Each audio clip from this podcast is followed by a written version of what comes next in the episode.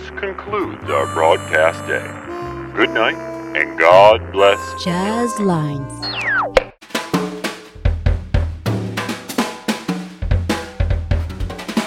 Wagon Jazz. Une émission d'interview par Georges Ton-Labriquet.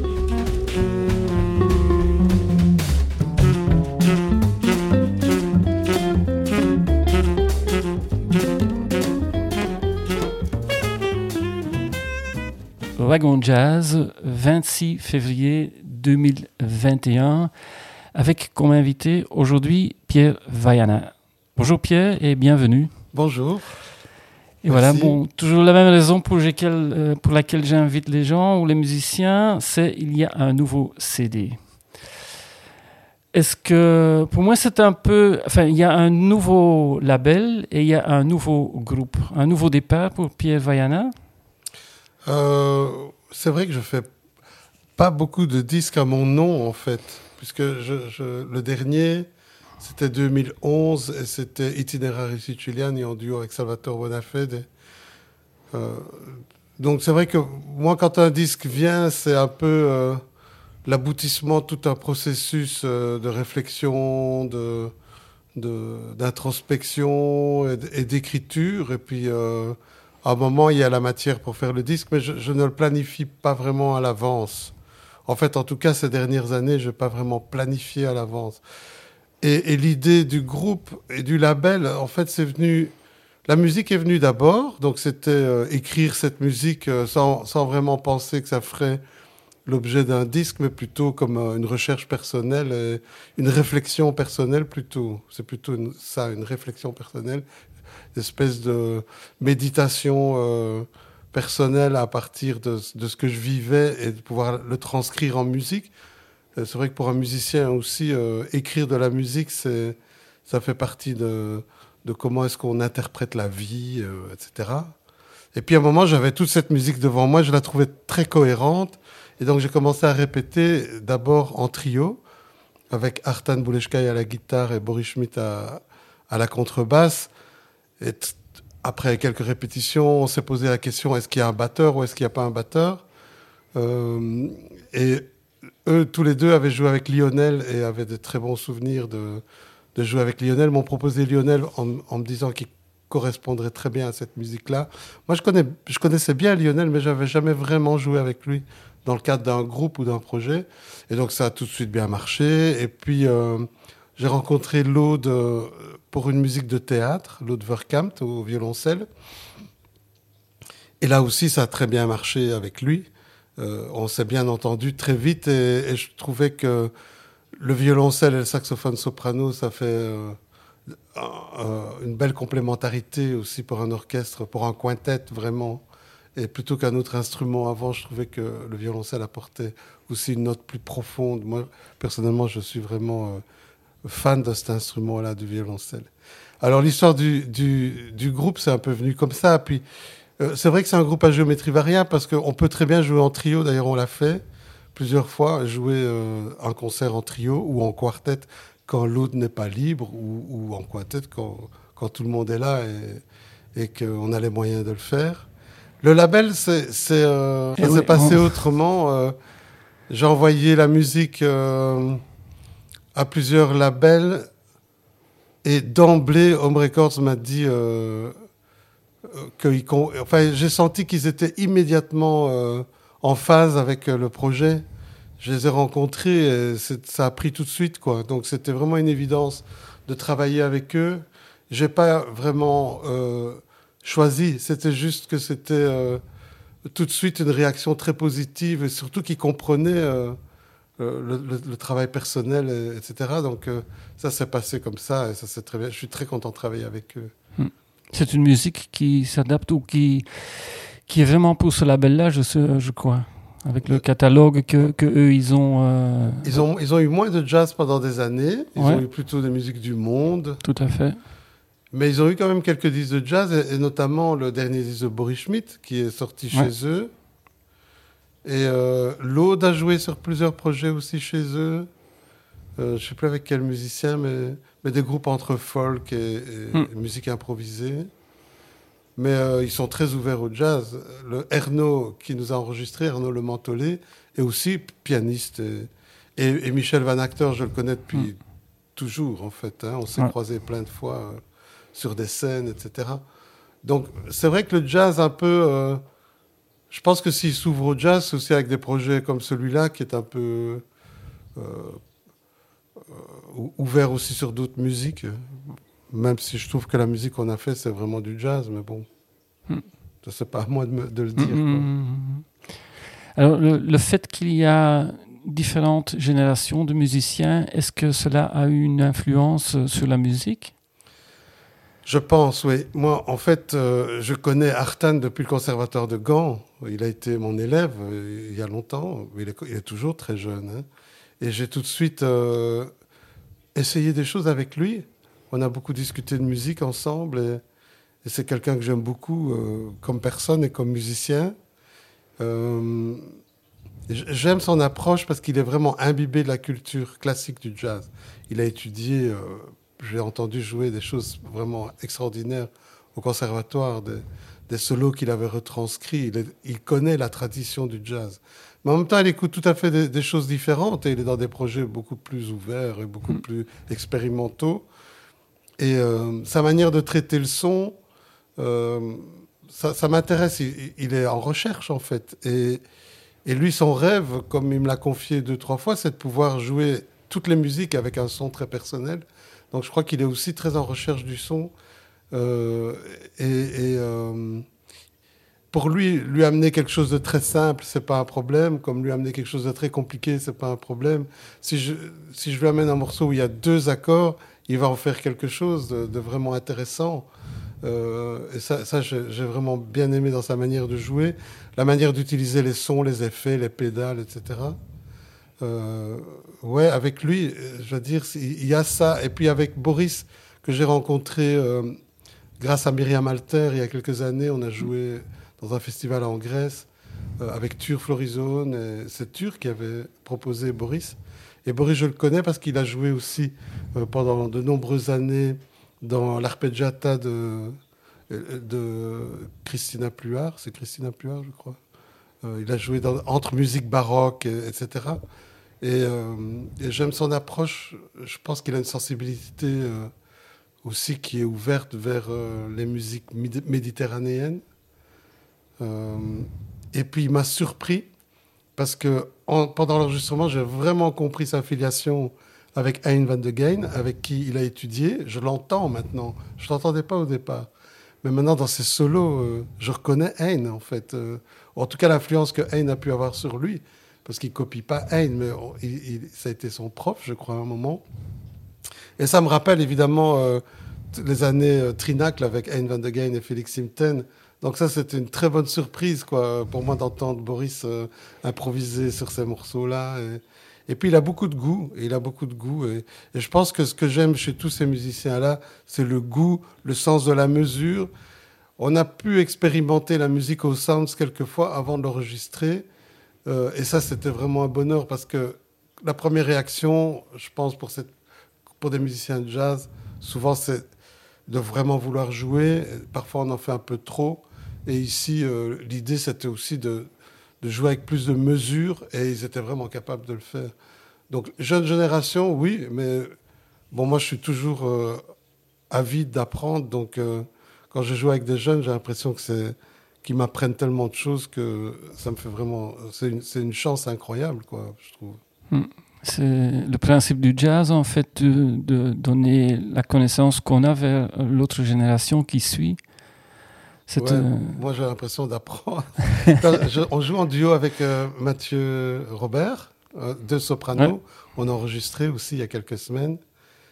Et enfin voilà, il y a je sais pas combien d'années de différence entre lui et moi. Moi, j'ai 65 ans et, lui, je sais pas quel âge il a. Il a peut-être 30 ans, je, ne sais pas.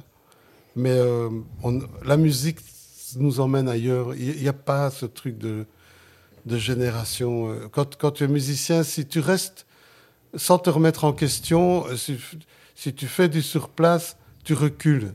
Euh, dans, dans, la musique, tout évolue tout le temps. Et c'est pas, il faut pas essayer de, de faire du nouveau. Il faut pas essayer, mais il faut rester à l'écoute de ce qui se passe. Et ça change tout le temps. Euh, donc, si toi, tu bouges pas, tu restes euh, dans tes principes et tu dis la musique, c'est ça et rien d'autre, en même temps, tu recules. Donc, euh, c'est une chance quoi, de, de, de, voir toute cette jeunesse très, très talentueuse. C'est mm-hmm. fantastique de voir tous ces jeunes musiciens. Moi, ça m'inspire énormément. Après, c'est vrai que moi, j'ai plus la même volonté de prouver quelque chose parce que j'ai 65 ans et, j'ai la chance d'avoir vécu jusque-là et de continuer à jouer avec toujours autant de passion. Donc, euh, j'ai plus les mêmes enjeux. Les enjeux sont plus les mêmes quand tu as 65 ans. Les enjeux, c'est de rester euh, toujours euh, bon musicien. Ça, c'est pas évident. Avec le temps, il y a des nouveaux défis qui se présentent au niveau physique aussi, au niveau de l'embouchure, au niveau de, de garder aussi une certaine souplesse sur l'instrument. Ça, c'est des nouveaux enjeux qu'on a moins quand on est plus jeune parce que on, joue différent. Enfin, c'est une autre approche à l'instrument. Et puis, euh, les enjeux aussi, c'est de, peut-être exprimer vraiment euh, ce qu'on a exprimé et d'être vraiment sincère et de vraiment euh, aussi pouvoir apporter quelque chose de vraiment personnel avec la musique. Hum, hum, hum. Comment est-ce que vous restez à la hauteur de tout ce qui se passe, euh, c'est grâce seulement aux élèves ou vous écoutez de la musique n'importe quoi, vous achetez des, vinyles ou des CD euh? ben, euh, Je donne plus cours hein, depuis, depuis 2017. J'ai arrêté d'enseigner depuis 2017 et autant j'ai adoré enseigner pendant toutes ces années parce que c'était la première source d'apprentissage pour moi, c'est vrai pendant toutes ces années, c'était d'enseigner. Quand on enseigne, on est obligé d'apprendre. Hmm. Et euh, donner cours à, des gens qui, des jeunes qui viennent, qui écoutent d'autres choses, etc. Ça a toujours été super intéressant pour moi. J'ai adoré ça. Autant j'ai adoré ça pendant de nombreuses années, autant quand j'ai décidé d'arrêter, bah, ça m'intéresse plus d'enseigner. Je veux plus faire ça. Maintenant, si on a des, ateliers ou quoi. Mais je préférerais penser autrement, euh, les rencontres intergénérationnelles. Mais euh, c'est vrai que toutes ces années, je me suis nourri beaucoup de ce que mes, élèves amenaient au cours. Je, donnais cours d'ensemble jazz au conservatoire de Gand. Et, et euh, ça, ça m'intéressait énormément d'écouter ce que eux écoutaient. Et ils écoutaient des choses que moi, j'écoutais pas. Et des choses que moi, j'écoutais, ou bien ça les intéressait pas, ou bien ils trouvaient ça même corny. Euh, ouais, ça m'a surpris, quoi. Des trucs que moi, je trouvais... Euh, super euh, hip, quoi. Euh, mes élèves rigolaient et disaient, it's corny. it sounds so 60s or 70s or 80s. Même 80s, ça devenait vraiment vieux, quoi, comme son. Ouais, ouais. là, c'est vraiment intéressant, quoi. Aujourd'hui, bah, je trouve que la, la, vitalité du jazz en Belgique est vraiment incroyable. Donc, le jazz des nouvelles générations, il est partout. Euh, c'est difficile de ne pas, de ne pas l'entendre. Il est, il est là, quoi. Tous, tous, ces jeunes musiciens, ils ont des projets, ils les portent. Ils sont très actifs sur les réseaux sociaux. Et ça, c'est quelque chose que ma génération ne faisait pas du hmm. tout ou ne fait pas du tout. Et donc, ça aussi, c'est une source d'apprentissage, quoi. Ça, comment ils font euh, euh, pour euh, aussi être présents et communiquer la musique autrement. Nous, ma génération, on, fait un disque on l'envoie à la presse, on essaie de trouver des dates, on essaie de vendre le disque. Et même ça, ça marche plus comme ça. Il faut être présent, il faut avoir des actualités, il faut avoir des vidéos. Il faut, voilà. Donc j'apprends beaucoup aussi par rapport à ça. Comment est-ce qu'on partage la musique aujourd'hui? C'est vrai que la pandémie a apporté de nouveaux défis puisqu'il n'y a pas de concert. Donc euh, voilà, je, voilà. Même, moi, je trouve en fait ce qui est le défi aujourd'hui, c'est pas tellement euh, de, ne, de, ne, pas être à l'écoute de ce que les jeunes font, c'est plutôt euh, les gens des générations précédentes, de, que eux continuent à rester là et ils ont une importance vraiment essentielle, quoi. Les musiciens des générations, générations précédentes je suis interpellé quand je parle de Félix Simten, par exemple, aux jeunes batteurs, parce que Félix, on n'entend plus beaucoup jouer, c'est un batteur essentiel donc, pour l'histoire du jazz euh, en Belgique. Et, donc, je pense qu'on doit rester attentif plutôt. Et les programmateurs doivent rester attentifs à, à continuer à programmer euh, les aînés parce que si les jeunes sont là aujourd'hui, c'est parce qu'il y a eu des générations précédentes. Donc, euh, et ça devient difficile, euh, je trouve, de garder vraiment toutes les générations présentes en même temps. Quoi. Mm -mm. Une solution serait peut-être euh, des projets avec plusieurs générations dans un groupe. Euh, mais un projet, alors je veux dire pas un groupe qui continue à exister, mais que là, les jeunes, enfin toutes les générations voient ce qui s'est déjà passé Ouais. et les, les autres générations voient, tiens, c'est c'est ce qui vient. Ou... Oui, oui, mais je pense que oui. Ça, c'est vrai que ben, il y a des choses comme ça qui se font. J'imagine. J'ai vu Steve Ouben avec son fils Ouais. qui a un projet. euh, euh, J'ai vu plusieurs projets comme ça. Aussi, à- Antoine Pierre avait fait un projet, euh, un de ses premiers projets avec plusieurs générations dans son groupe. Et je pense qu'il y a Frédéric Malampré aussi qui joue dans son groupe. Ouais, je le vois quand même à gauche à droite, quoi. Mm, Et Ça, mm. c'est c'est bien, évidemment.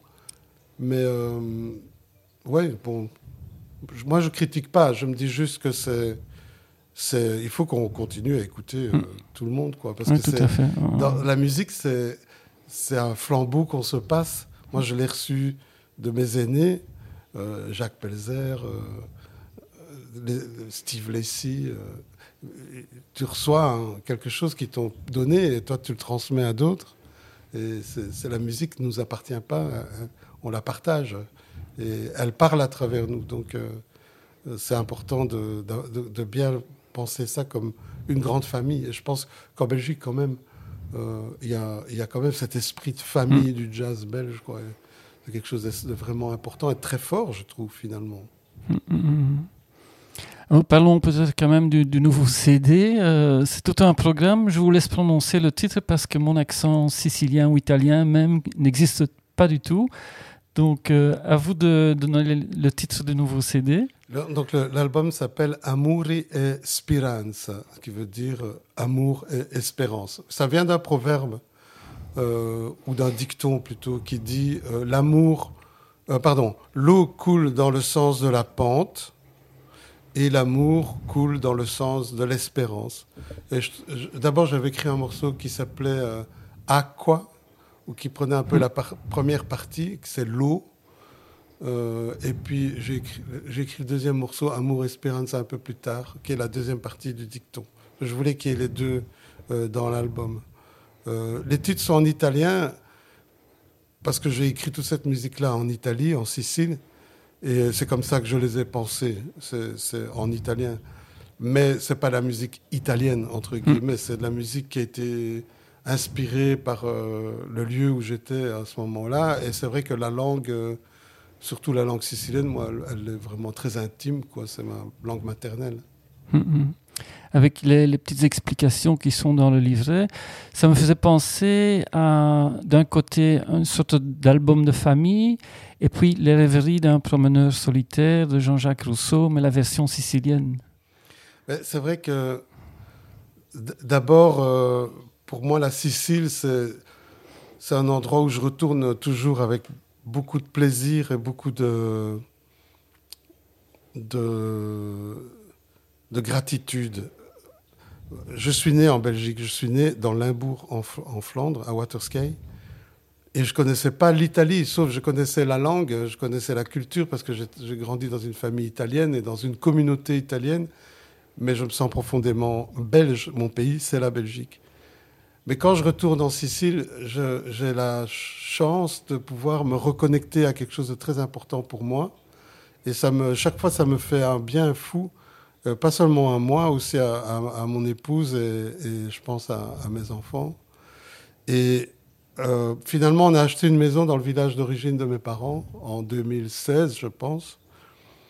Et là, on l'a retapé. Et c'est un village tout petit qui s'appelle Palazzo Adriano, qui fait même pas 2000 habitants, mais qui est au, mi- au milieu d'une réserve naturelle.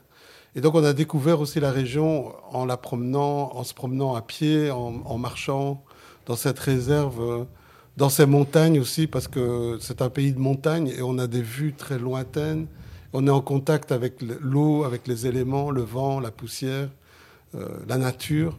Et, et donc, c'est vrai que à force d'y aller, c'est des moments aussi où on sort euh, de son quotidien en Belgique, on se met dans un autre espace-temps personnel.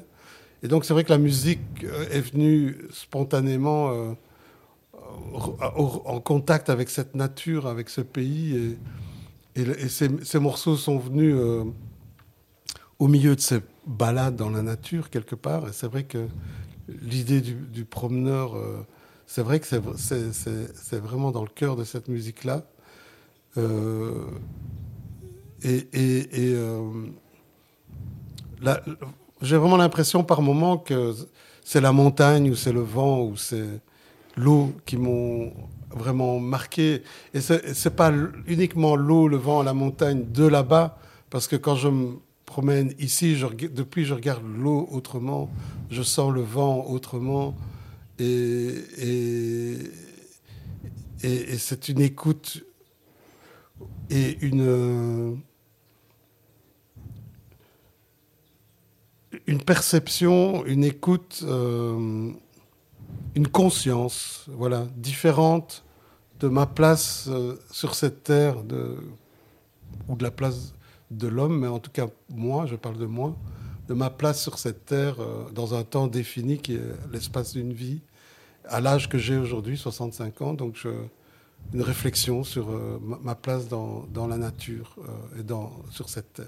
C'est venu avant la pandémie. Hein. Ah, je voulais justement le demander. c'est venu avant la pandémie. La pandémie est venue à un moment où on devait sortir le disque. On a enregistré en janvier 2020. Et euh, on devait le sortir en février ou mars 2020. Euh, Tous les concerts ont été reportés, annulés. On, hmm. l'a reporté à février 2021. Et de nouveau, tous les concerts ont été reportés. Et donc, finalement, on a décidé de faire un concert en streaming et d'essayer de, partager la musique comme ça. J'ai regardé le, concert en streaming euh, et il y avait des petits changements de l'ordre du disque. Cela veut dire que chaque concert va être différent ou est-ce que vous gardez l'ordre des numéros, des compositions que vous avez jouées pendant le concert de streaming? Ben, En fait, euh, c'est vrai qu'on va penser un concert autrement qu'un disque. Euh, le, disque, c'est vraiment un défi, hein, je trouve, l'ordre d'un disque. Est-ce qu'on écoute un disque en entier? Et puis, qui écoute encore un disque? Parce qu'aujourd'hui, on écoute aussi en streaming à travers les plateformes. Euh, il n'y a plus beaucoup de gens qui ont des disques, qui écoutent des disques. Avant, quand on, faisait un disque, j'ai encore fait des disques qui étaient des 33 tours. On avait face A, face B. On pensait la face A et la face B différemment. Et puis quand on a commencé avec les CD, c'était compliqué de faire un ordre pour un CD. Mais aujourd'hui, quand même, voilà, le CD, on l'a pensé d'une certaine manière avec un certain voyage. Et on commence. Euh, pour le concert, j'ai gardé des éléments de parcours qui sont les mêmes. Il y a trois morceaux qui sont une suite. C'est Aqua, Vento et Sabbia, donc eau, hmm. vent, poussière. Les trois morceaux se suivent. On les joue toujours dans cet ordre-là. Et ça fait, chaque morceau en lui-même est en trois parties, surtout euh, Aqua et Sabia. C'est basé aussi sur des processus harmoniques assez proches, en tout cas Aqua et Sabia, eau et poussière. Et donc les deux morceaux sont en trois parties, c'est une forme en trois parties. Et donc ça fait une longue suite. Déjà ces trois morceaux-là, ça fait, euh, on est déjà à plus de 20 minutes, quoi, hmm. rien que les trois morceaux. J'aime bien de commencer avec Bianca Montagna parce que c'est un morceau qui commence de manière très simple et très paisible. Et puis après, après tout le voyage euh, des, trois hauts vents poussière, euh, j'essaye d'amener une, autre touche un peu différente. Donc sur scène, je vais peut-être amener un morceau plus, un peu plus léger. Et aussi, on a les morceaux en quintet et les morceaux en quartet. Donc on commence en quintet, puis souvent après la suite, je vais avoir quelques morceaux en quartet. Et puis on, réinvite l'aude et on termine de nouveau en quintet. Donc voilà, il y a des, contingences un peu différentes. Quoi. Euh, ici, on avait un format euh, de 45 minutes pour le, concert en streaming. Donc j'essaie de donner vraiment un éventail euh, aussi de, de, toute cette musique-là avec un morceau en quartet après la suite et puis de nouveau un morceau en quintet pour terminer. Hmm. Un des points forts du, du CD, je trouve, c'est que c'est pas des, des, petites musiques de 2-3 minutes. C'est chaque fois une composition. Vous prenez le temps de laisser évoluer l'histoire du titre. Oui, parce que oh, ce que j'ai vraiment essayé dans l'écriture, c'est d'éviter, mais il y est quand même présent, le schéma thème, improvisation, thème. Et, et le thème de la fin est le même que le thème du début. En jazz, c'est ça la tradition. On va jouer un thème, on improvise et on revient au même thème. Et, moi, je voulais vraiment, euh, surtout parce que je parlais euh, d'éléments comme l'eau, le vent, la poussière, et, aussi dans Bianca Montagna, j'essayais de, partir d'un point et de, finir à un autre endroit. Donc plutôt d'avoir un voyage qui, qui fait peut-être A, B, C, plutôt que A, B, A euh, revenir au point de départ. Je me dis, on, va finir ailleurs que où on a commencé. Et donc ça, pour moi, c'est intéressant d'avoir un premier thème, des improvisations sur peut-être une autre structure, une autre forme, mais qui exprime toujours le même élément, mais de manière différente, et puis d'avoir un thème final qui est, différent. C'est quelque chose que j'aime bien de faire, et, je trouve que ça permet aussi d'explorer des choses différentes dans le même morceau. Par exemple, en jazz, tu vas jouer une balade, ben c'est une balade. Euh, tu, tu, essayes de rester dans l'esprit du morceau du début à la fin. Quand tu joues un morceau rapide, ou tu joues une bossa, ou tu joues euh, une valse, tu restes dans le même esprit du, du, début à la fin du morceau. Euh, quand tu joues des standards de jazz, c'est souvent comme ça.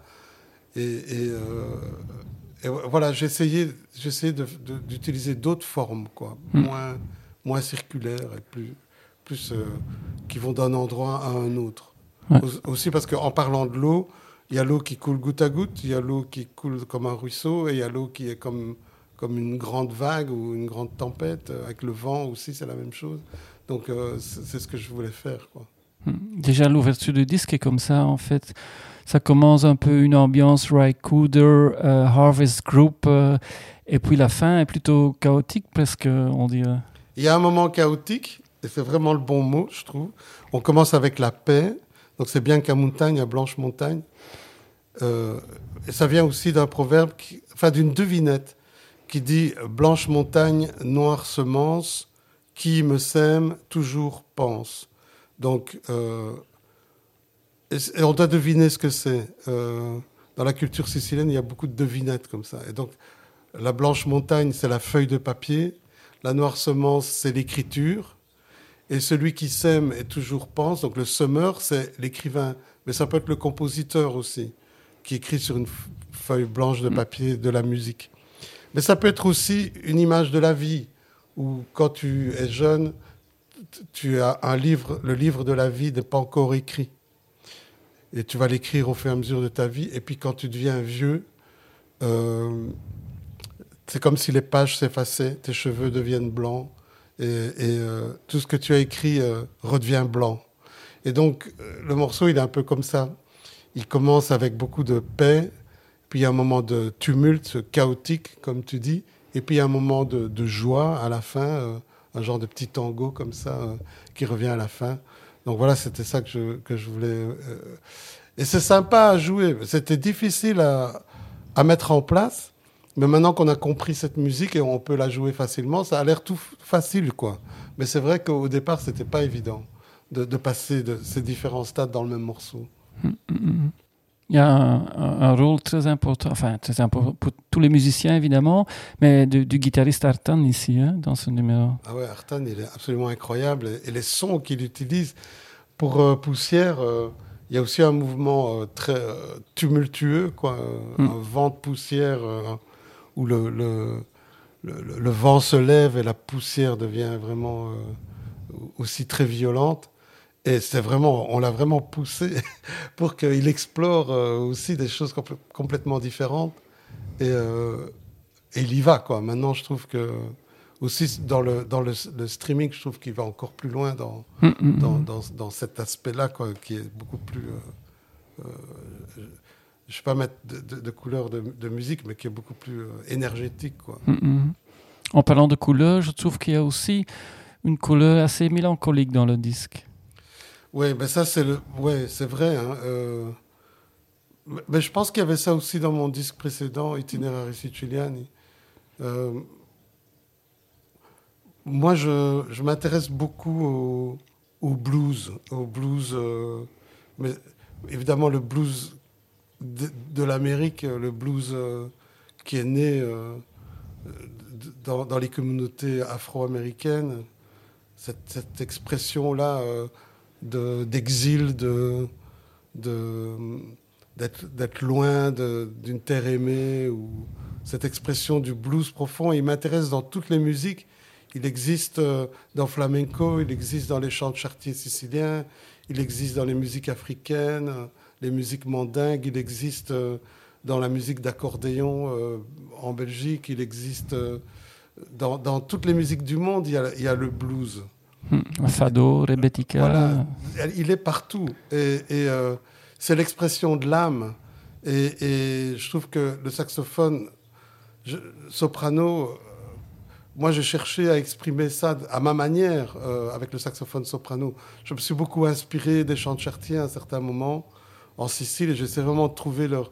Pour moi, c'est une découverte incroyable d'avoir découvert ces chants-là euh, dans les années 2005-2006 euh, et puis d'avoir les avoir étudiés. Puis je suis toujours en contact avec eux, beaucoup, les chanteurs et d'avoir compris comment dans mon saxophone euh, trouver certaines inflexions, certains...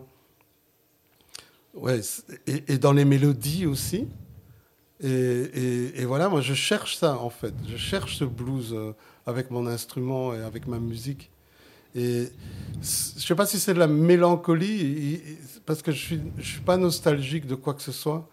Euh, même dans Watersea, quand on joue cette première partie qui est un peu mélancolique, euh, moi, je la joue au premier degré. Moi, j'ai un amour profond pour les choses simples et, et, les cultures populaires. Et donc, euh, quand je joue, quand j'ai écrit la première partie, moi, je pensais à Rocco Granata et je pensais à, comment c'était, de ce que moi je me souviens, euh, cette époque-là, euh, comment les gens étaient tellement sincères avec la danse, le fait d'être ensemble de, de ces rythmes-là. Ouais, ça peut être de la mélancolie, ça peut être un blues, ça peut être aussi de l'amour pour vraiment les, les, cultures populaires. Moi, je, j'ai le même défi avec l'âme des poètes. Quand je joue avec l'âme des poètes des mélodies très simples, euh, parfois il y a des chansons qu'on joue où les mélodies sont vraiment extrêmement simples. Ben, il faut les jouer euh, au premier degré, quoi. il faut les jouer avec amour. Quand, quand dans l'âme des poètes je joue Bambino, je ne peux pas le faire de manière ironique, c'est pas possible. Si je le joue de manière ironique, alors j'ai un détachement par rapport à, à ce que cette musique-là exprime et par rapport aux gens qui, ont, qui aiment cette musique-là. Donc je, je, la joue vraiment à, à, au premier degré. Donc, euh, ouais, voilà. Je ne sais pas si ça répond à, mmh, oh, à la oui. question, mais c'est ça, quoi. C'est une démarche extrêmement sincère, en tout cas. Est-ce que dans votre ciel, il n'y a pas la petite citation de qui sas, qui sas, qui sas À fond. à fond, c'est un clin d'œil. Bravo. je crois que tout le monde le reconnaît. Et j'ai essayé de ne pas le faire, franchement, parce que quand je l'ai écrit, c'est venu comme ça. Pop-apt. Donc, qui sas, qui sas, qui sas. Et, j'essaie de l'enlever parce que je me dis, je vais avoir des problèmes à un moment. Mais en fait, ça fait tellement partie du morceau qu'il faut l'assumer. Quoi. Et puis c'est tout. Il y a les gens qui reconnaissent, les gens qui ne reconnaissent pas. Mm -hmm. Alors, la fin, il y a quelques phrases qui sont chantées. C'est qui le chanteur? Je n'ai pas retrouvé sur la pochette. Ouais, c'est vrai, c'est moi. Euh, okay. En fait, j'ai écrit les paroles. C'est pour le morceau Adagio Adagio, qui veut dire tout doucement. C'est une berceuse que j'ai écrite. Euh, et, et, donc j'avais écrit, la, la, j'avais écrit la chanson d'abord, la, vraiment la, la, berceuse, et puis j'ai fait tout un morceau à partir de la berceuse. Et pour ex vraiment expliquer aux musiciens comment je voulais qu'on joue le premier thème, je leur chantais. Et puis ils m'ont dit ah mais il faut que tu mettes ça, il faut qu'on mette ça sur le disque. Je dis mais moi je chante pas bien. Mais donc euh, ils m'ont dit non non il faut le faire. Alors je, bon François Vaiana, mon fils euh, qui est chanteur, était là et il m'a un peu coaché. Euh, pour que je le fasse plus ou moins bien. Mais ouais, les gens me disent, ah, c'est tellement bien la voix. Moi, je, franchement, c'est la première fois que je chante sur scène. la deuxième fois, parce que j'avais chanté pour un autre spectacle. Ça me faisait penser à un moment, j'ai eu une fois le, le bonheur d'entendre chanter le, notre batteur Bruno Bruno Castellucci qui chantait Estate. Il chante très bien, Bruno. C'était Il a super. Une belle voix, hein. Ouais, une belle voix. Ouais. Mais c'est vrai que dans la communauté italienne, on chante. Euh, et, et en tout cas, on chantait plus avant que maintenant, mais c'était normal dans nos familles euh, de, de se mettre à chanter. Quoi. Les Italiens, ils chantent. Et, euh, et- et donc voilà, on a tous, euh, on a tous un moment chanté quelque chose. Euh, Il y en a qui le font mieux que d'autres. Je considère que je suis pas dans les meilleurs, loin de là. Mais c'est vrai que Bruno a une très très belle voix. Et c'est vraiment une facette de sa personnalité qu'on connaît pas très bien. Ouais, ouais, exactement. Et puis Ouais. on a joué dans des groupes pour la danse. En tout cas, dans les années 70, 80, euh, on a joué. Moi, j'ai joué dans des groupes de bal, quoi. Euh, J'ai joué euh, et on chantait, on faisait des chœurs, etc. Donc c'était normal, quoi. Il y a des familles euh, vraiment de musiciens de scène, comme la famille de, de Mimi Verderame. C'est des musiciens, euh, tous, euh, les sœurs, les tantes, euh, les frères, ils sont tous musiciens. Et d'ailleurs, ils jouent tous plusieurs instruments et ils sont tous capables de chanter. Donc, il y a cette tradition-là, quand même, à la chanson, la, la, et la, musique pour faire danser, dans certaines familles plus que d'autres de la communauté italo-belge. Mm, mm, mm.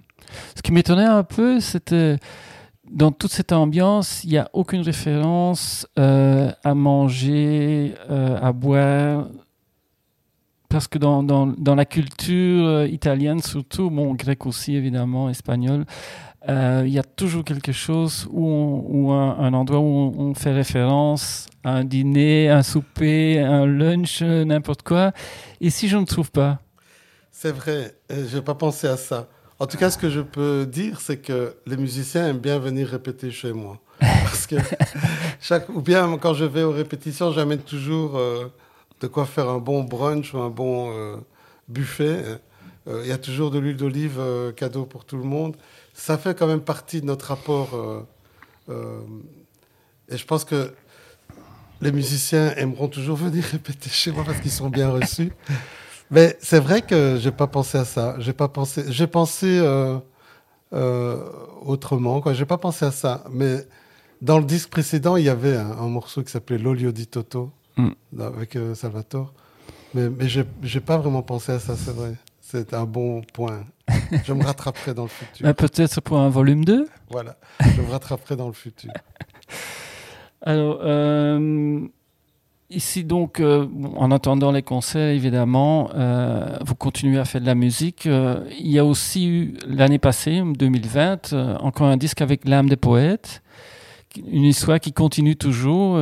Comment est-ce que vous faites de trouver chaque fois des thèmes différents et, en même temps restant un peu dans la même ligne de, de ce que vous avez fait avant? En fait, le groupe existe depuis 93, donc ça fait 20 c'était 27 ans, euh, on est à 28 ans bientôt. Et euh, on a beaucoup de projets avec l'âme des poètes parce que la chanson française, c'est énorme, quoi, c'est sans fin. Le, le défi, c'est de faire chaque fois un disque très cohérent et très. euh, Mm. qui a vraiment un projet, parce qu'on pourrait juste prendre des chansons comme ça, parce qu'on les aime bien. Bon, on a chaque fois une thématique et le précédent, donc le dernier, c'est Mm. le Métèque. Ouais. Et, euh, on a cherché, au début, on se disait, euh, on, a commencé par la chanson Le Métèque de Georges Moussaki. Et puis on s'est dit, c'est une très bonne thématique, surtout euh, aujourd'hui, on doit parler de ça.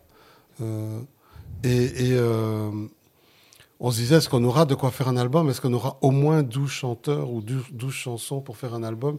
Et on s'est retrouvé avec plus que 60 euh, chanteurs et une centaine de chansons. Donc il fallait faire un choix. Euh, dès qu'on a une thématique, on se retrouve avec beaucoup de matière. Après, il faut sélectionner, jouer, parce que finalement, c'est ça qui compte. Et les morceaux qui restent, c'est peut-être pas ceux qu'on préfère au niveau de l'histoire ou des paroles. ou de. C'est celui qui marche bien quand on joue. Hmm. Et, et, euh, celui qui marche bien musicalement, quoi. Et, et, euh, et notre sélection, elle se fait. des- Quand on décide d'un projet, ça va nous prendre des semaines avant d'arriver vraiment à avoir le matériau. Et puis maintenant, comme on a beaucoup joué, euh, on anticipe la scène, c'est-à-dire que ce qui nous intéresse, c'est très vite on apprend toute la musique par cœur et on joue sur scène euh, et ça devient vraiment notre répertoire et, plus on joue, mieux on la joue. Donc euh, je pense qu'on fait un disque et puis on reste peut-être trois ans ou quatre ans avant de faire un nouveau disque. On ne pense pas au suivant. On se dit on a envie de jouer ça et vraiment rôder cette musique-là sur scène. Mm. Mais du répertoire et des projets, on pourra en faire euh, euh, sans fin. Quoi. D'ailleurs, Jean-Louis fait toujours un, un, gag au début des concerts où il dit euh, que c'est le début d'une grande anthologie. alors, il cite un chiffre astronomique 150 volumes ou 250 volumes. Et mais c'est vrai, on pourrait faire des albums sans fin. Quoi. Mais après, c'est pas juste avoir du répertoire, c'est en faire vraiment un projet cohérent. Quoi. C'est étonnant chaque fois, je trouve que ce sont des, chansons où les paroles ont vraiment une très grande importance et vous arrivez à transmettre le message sans paroles. Oui, ben, on, c'est délibéré, c'est-à-dire qu'on. Il y a des. D'abord, je ne vais pas dire qu'on pense les paroles pendant qu'on joue, mais euh, à certains endroits des chansons, oui. Il y, a, des endroits où je ne sais même pas le nom des notes, je sais, mais je connais les paroles. Hmm. Euh, dans La Mama, par exemple, la fin, euh, je pense aux paroles, quoi, pour pouvoir jouer correctement la mélodie. Si j'écrivais juste les notes sur le papier, ça ne marcherait pas. Il faut vraiment penser aux paroles et comment Aznavour les dit pour pouvoir les jouer correctement, quoi. Et, et alors, ce que la chanson raconte, on essaye de ne pas faire d'erreur de goût parce que ce serait évidemment une erreur de, de, jouer une chanson euh, dans, dans, un autre esprit que ce qu'elle raconte. Euh, euh, et puis on sait que les gens les connaissent d'une certaine manière. Quand on va commencer à jouer une mélodie, les gens tout de suite, ils, ont aussi leur propre histoire par rapport à ces chansons-là. Donc tout de suite, ils vont aussi. donc on peut pas commettre vraiment d'erreur quoi avec ces chansons-là. Et c'est vrai que notre perception des standards de jazz, à nous, Européens, qui ne sont pas imbibés par cette culture de chansons populaires euh, anglo-saxonnes, parfois on fait des fautes de goût, euh, on fait des fautes, des erreurs. On va jouer un morceau qui est euh, ironique, on va jouer de manière triste. Un morceau triste, on va jouer de manière. Par exemple, je vais prendre My Romance. C'est un morceau marrant, en fait. Les paroles sont un peu amusante. Euh, et, euh, et, parfois, on le joue vraiment comme une balade très profonde, etc. Donc, je pense que des, pour les gens qui ont grandi avec ces chansons-là, dans le monde anglo-saxon, ils connaissent les chansons autrement que nous, euh, hmm. ici en Belgique, ou dans le monde francophone en tout cas. Parce que je crois qu'il y a une différence entre la Flandre et la Wallonie par rapport à ça, où il y a un peu plus d'influence anglo-saxonne hmm. dans la culture. Euh, néerlandophone, parce qu'il y a les chaînes télé, etc. Donc d'une manière ou d'une autre, c'est déjà un peu plus proche. Mais du côté francophone, les gens ne connaissent pas ces chansons-là. Hmm. C'est la même chose avec l'âme des poètes et les chansons françaises. du côté néerlandophone, on ne connaît pas bien. Quoi. Ok, mais je crois qu'on a un peu fait le tour de, des, nouveaux, enfin, des deux nouveautés qui, que vous avez sorties euh, récemment. Vous voulez encore ajouter quelque chose qu'on a oublié de mentionner? Ben, non, merci euh, à, vous de m'inviter, merci aux auditeurs d'écouter et euh, surtout euh, ouvrez les yeux et les oreilles parce qu'il y a beaucoup de musique qui se fait pour le moment. Il y a, beaucoup de, concerts en streaming, c'est quelque chose de nouveau, je trouve ça intéressant. Il y a plein de choses qui se passent partout sur le net. Les réseaux de, communication ont changé les musiciens n'ont jamais arrêté de s'inventer. C'est un peu comme euh, euh, quand il y a eu le, la période où il n'y avait plus de disques euh, pendant la Seconde Guerre mondiale, plus de mm. disques de jazz. Et quand, quand on est sorti de cette longue période, le bebop était là et personne s'en était rendu compte. Donc, même pendant des périodes de blocus où tout s'arrête, tout, tout il y a des choses qui se passent et il faut rester attentif parce que un musicien, on pourra faire ce qu'on veut, il va jamais arrêter de jouer, quoi. Je pense que et les musiciens se réinventent et je trouve ça fantastique. Franchement, euh, tous ces, toutes ces vidéos. Au début, j'étais un peu réticent, puis j'ai commencé à regarder euh, les concerts de, mes amis, euh, et puis j'ai trouvé ça super, en fait, d'être en contact avec eux. Et, euh, j'ai regardé des très, très belles choses. quoi. J'ai vu des concerts de Nick Tace, magnifiques, j'ai vu des concerts de euh, Imbo Lupo, ce trio super Ouais. euh, de Carlo Nardozza, et puis plein d'autres, je ne vais pas les citer, mais et, et, donc, allez voir euh, sur les pages des uns et des autres, il y a plein de choses super à, à aller voir et à écouter. Et voilà, un bon écouteur. Euh, merci Pierre pour euh, votre visite et j'espère à bientôt. Merci. En live, surtout euh, en concert, pour tous Avec les musiciens plaisir. en fait. Merci beaucoup. Merci.